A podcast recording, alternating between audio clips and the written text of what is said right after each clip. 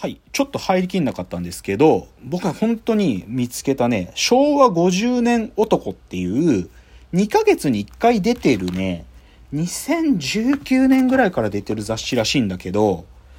出版社がね、なんだっけな、あ、そうそう、よく聞いたことないんだよな。クレタパブリッシングっていうなんか、多分新しめの出版社だと思うんだけど、で、これがね、2日前、たまたまセブンイレブン入ったら、なんかあんまめったに最近も本棚のコーナーなんか見ないんだけど、あってね、何これと思って、表紙が、あの、押井守版の広角機動隊のイラストで、で、今回の特集が、俺たちのリアルな SF っていう特集号なのよ。でもね、ちょっともうね、目がクラクラするぐらいの内容なのよ。押井守で、まあ、広角機動隊全部の話とか、アキラとかナウシカとか、まあ、まあでもね、ちょっと僕の世代より若干上の多分ターゲットなのと思うわけ。昭和50年代に、ある意味、少年の時代を過ごしたみたいな人向けなんで、僕より若干ちょっと上だと思うんだけど、でもね、もう教科書、マジで超面白い。なんかもうね、アキラについて細かくとか、寄生獣について細かく書いてたり、当時のアニメ、ゲーム、漫画、SF、いろいろも網羅されてるんで、これやばい。ちなみにね、他にもこの雑誌のジャン系列で昭和40年男っていうのとか、昭和45年女だったかな。同じ、そこの全く同じ雑誌の出版社がそういうのも出てるらしくて、いや、これちょっとやばい。ちょっともうこれ見つけて興奮しすぎて、もう、あ、俺のための雑誌だと思ってすぐ買ったんだけど、あの、でもね、バックナンバー見ると、そこまで僕がハマりそうなヒット企画、これまでやってなかったんだよな。ちょっとこの SF 特集でちょっとやばいなと思ったので買いましたというご報告でした。じゃあ、ここからコーナー参ります。えー、ロフトプラスワンへの道。えー、このコーナーはサブカルリテラシー、サブカル知識の低い株式会社私は社員に、竹之内がサブカル魂を注入し、いつの日かロフトプラスワンでのイベントに呼ばれる存在にまで自分たちを高めていこうという意識向上コーナーです。あ、でもなんか、さっきの話だけど、じゃあさ、深谷さんってさ、さっきのくくりで言うとさ、平成10年代女ってこと？違うか。平成20年代女。平成10年、ギリギリ10年。あ、平成10年代女。じゃあ。はい。でもそういう言い方言われてもピンとこないね。なんか平成をさ、なんか10、0、平成0年代、10年代、20年代ってなんか言わないね。なんかそう聞くと。やっぱそうするとやっぱ2000年代とか10年代って言った方がしっくりくるんか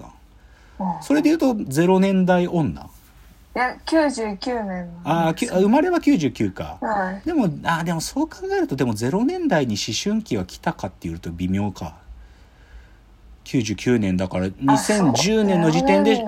そうだよね、0年代は小学生だもんね。そうですね。でするとやっぱ思春期は2000年代ってことか。はいはい。なるほど。なるほど。まあちょっとね、今日はそういう話に関係する話なので、今日のテーマ発表しますね。はい。今日のテーマ。思春期をこじらせた童貞たちのニューヒーロー。空気階段の踊り場っていうね。ちょっと今日はね、童貞の話をしますよ。まあ、童貞、まあ、言い換えちゃうと思春期の話ね。うん、で、正直ね、もうこれね、キンキンの話なんですよ。なんか今日の話のまず縦軸ができたのは。はい、あの、まあ、まず結論言っちゃうと、今まで童貞たちにとってヒーローっつうのはいたんです。その都度、その都度。童貞たちにとってのヒーローは都度都度現れ、次の世代に受け継がれてきたんだけど、そのニューヒーローが現れていてね、今。でそれが誰かっつうと、この前、キングオブコントでチャンピオンになった空気階段なんですよ。うん、空気階段っていうね、二人のもうコント師。あの、はい、鈴木もぐらと水川かたまりのこの二人がね、もうね、僕は正直ね、この二人が童貞たちのヒーローになりつつあるということすら気づいてなかった。けど、キングオブコント以降彼らのね、もう僕はぶっちゃけね、もうビッグファンになってしまったんです。この2週間で僕は空気階段の。で知れば知るほど彼らに共感する。そして彼らを支持している童貞たちにも共感するので、その空気階段の話がしたいと。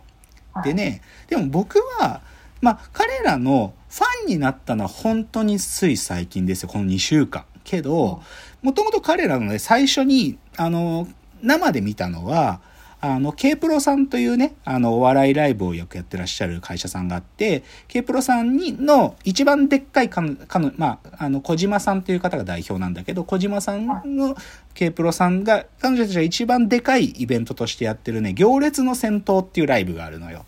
それをね、まだコロナになる2年以上前だと思うけど、そこに見に行ったんですよ、友達と。中野ゼロっていうでかいホールで。800人ぐらい入るホールで。で、そこで、その、交番の出番の中に空気階段が入ってて、初めて空気階段のな、あのーコントを見たんですよ、生で。はい。で、その時やってたネタは、遊園地というネタ。これ YouTube で見れますよ。遊園地というネタやってて、抜群に面白かったね、やっぱり。すげえ面白かった。うわ、空気階段やっぱこんな面白いんかと思ったし、と同時にね、ライブが終わった後に、結構芸人さんたちが普通に 帰ってて、その、すぐ、あの、中野ゼロっていうその、ホールの前にあるセブンイレブンのとこに、そのモグラさんが、なんかね、なんか、コンビニでなんか買ったもの飲んだり食ったりしてたのよ。で、あ、モグラだとか言いながら、でもなんかその時まだモグラさんに声かけるほど気持ちも高まってないから、あ、モグラだとか言いながら、まあ彼がなんかココンビニいるなとかいうのを見てた。でもそういうぐらいだったんですよ。空気階段が。けどね、そのキングオブコントで彼らが優勝してね、で、もともとうちのね、社員の一人が空気階段のファンで、空気階段のラジオ面白い面白いってずっと僕に教えてくれてたの。で、いや、面白いんですよ、つって。で、空気階段の踊り場っていうのが TBS でやってる空気階段のラジオなのね。はい。で、これなん、4年前から始まったんだけど、なんで始まったかっていうとね、あの、TBS ラジオの中で、マイナビラフターナイトっていう、は若手芸人たちが自分たちのネタをやるね、ラジオなんだよ。ラジオなんだけど、ラジオの上でネタをやって、で、それで聞いてる人たちの投票でチャンピオンが決まるっていう、そういう、なんていうのかな、ラジオの上なんだけどネタを披露できる企画があるのよ。で、そこでチャンピオンになると、そのマイナビラフターナイトっていう1時間の番組のうちの後半30分を、チャンピオンの、そのコンビたちがやれる時間として与えられるのね。うんそれがあるんだけど、で、そこで空気階段がマイナビラフターナイトのチャンピオン大会で優勝して、で、30分枠もらって始まったのがこの空気階段の踊り場っていうラジオ番組なの。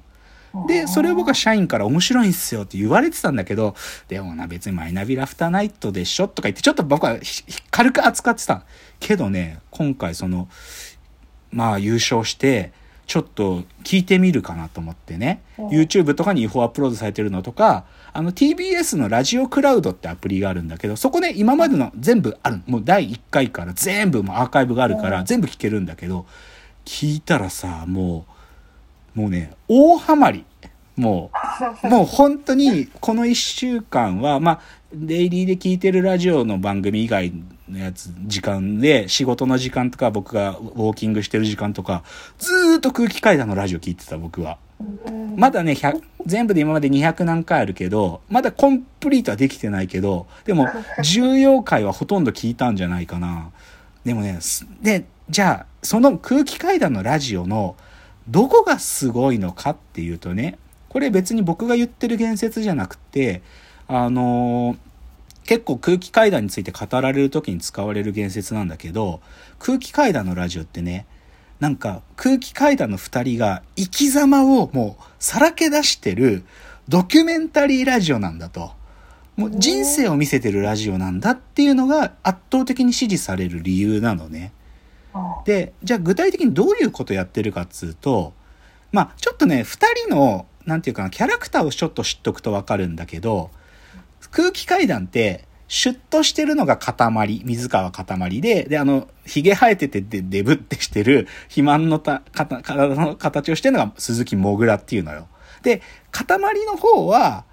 もともとは、なんていうかな、彼が言うにはハイパー一軍って自分のこと呼んでて、高校までは本当に勉強もできて、スポーツもできて、で、彼女もいて、っていう男だった。で、だけど、あの、ちょっとまあ勉強もできるから、ちょっと受験勉強それなりにやって、慶応大学に入りましたと。だけど、慶応入ったらなんか地方出身って感じをすげえ馬鹿にされて、でも馴染めなくて3ヶ月で大学辞めるんだよ。で、そこから芸人になろうとするのが水川かたまりってやつなの。で、じゃあ一方、モグラってやつはどういうやつかっていうと、モグラは本当に昔からモテなくって、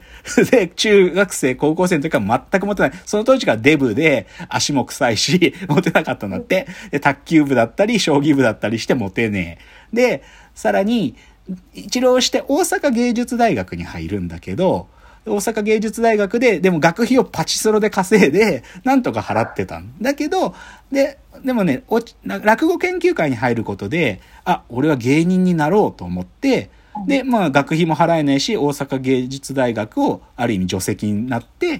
で、じゃあ東京来て芸人になる。だけど、まあ大学の頃から借金もあって、みたいな。そう。だからそういう、どっちかっていうと、もともとシュッとしてた水川かたまりと、ずーっとモテてなくて、デブで、その、なんていうか借金もある、どっちかというと、クソ芸人、クズ芸人って呼ばれてるモグラ、みたいな、こういう関係性の二人なのね。で、この二人が、でもラジオの中で、もうね、さっき言った通り、自分の人生、本当に人生さらけ出していくわけ。で、まず一番最初、初期の最初のトピックは、だからそういう意味で、モグラって、本当にね、そういうプロの方としか性行為をしたことがない 素人童貞だったんですよ。30歳まで。で、これはでも、もぐらさんに、お前素人童貞だからな、っつって、相方のかたまりさんが言うと、いや、意味わかんねえ、素人童貞とか、そんな言葉ねえし、とか言って、すごい拒否るのね、この言葉。なんか、彼の理屈で言うと、なんか、風呂に入るっていうのを、家の風呂に入ったことがあろうが、銭湯に入ったことがあろうが、風呂に入ったことあるって言うだろっつって、そんな、しその、素人童貞なんて言葉ねえんだよ。そんな女の子と、そういうことしたことがあるかないかっていう意味じゃ、素人童貞なんてねえんだよとか言って、モグラ散々拒否るんだけど、でも素人童貞だったんだよ、モグラは。そのモグラが、このラジオで、公共の電波を使って、初めての恋人になる人に告白するってとこ始まるのね。そう。あ、時間来ちゃった。じゃちょっと次のチャプターでも続けますね。